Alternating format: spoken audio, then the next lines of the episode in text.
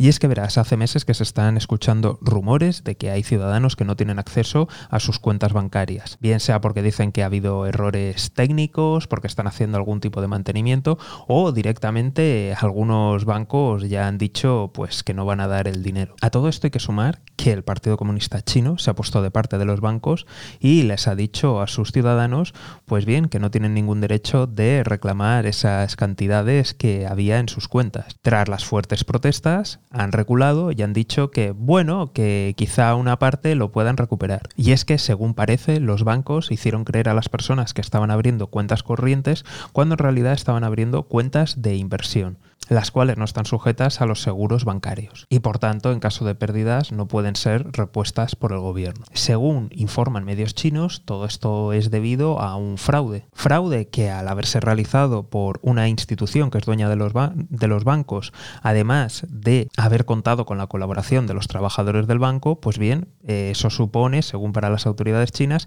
que el banco en sí no es responsable y por tanto el gobierno no tiene por qué respaldar esas cuentas vacías después de las fuertes protestas, del intento de que las fuerzas de seguridad locales intentaran acabar con estas protestas y que no surtiera efecto, el gobierno de Pekín ha enviado a los tanques que están paseándose por la calle. Y esto nos hace preguntarnos, ¿vamos a un Tiananmen 2.0? Y lo más importante que tenemos que plantearnos es, ¿cómo es posible que un sistema bancario, del cual depende de su propia divisa, no puede hacer frente a estos supuestos fraudes? Ya que si tú controlas tu propia divisa, pues simplemente puedes imprimir más, no tienes que hacer más. Según cuenta la leyenda, esto solamente afectaría a cuatro bancos locales que no tenían permiso para extenderse fuera de su territorio, pero que lo hicieron a través de banca online. Y después, unas cuantas manzanas podridas, pues se habrían llevado las cuentas. Ya habrían huido del país con el dinero. Pero ¿de verdad unas cuantas manzanas podridas pueden hacer todo esto? ¿De verdad esto se trata solamente de cuatro bancos? Y es que verás, ya hace casi un año que saltaron las alarmas por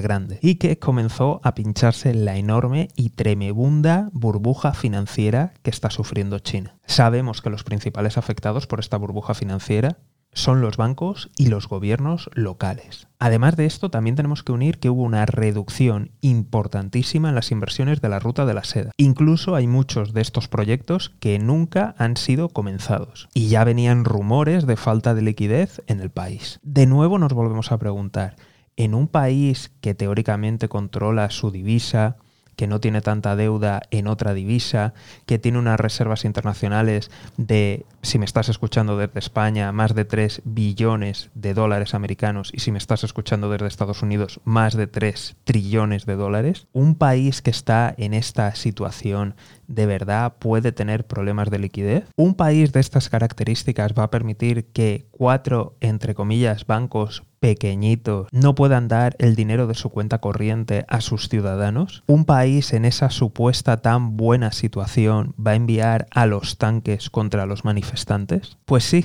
a mí me pasa exactamente lo mismo.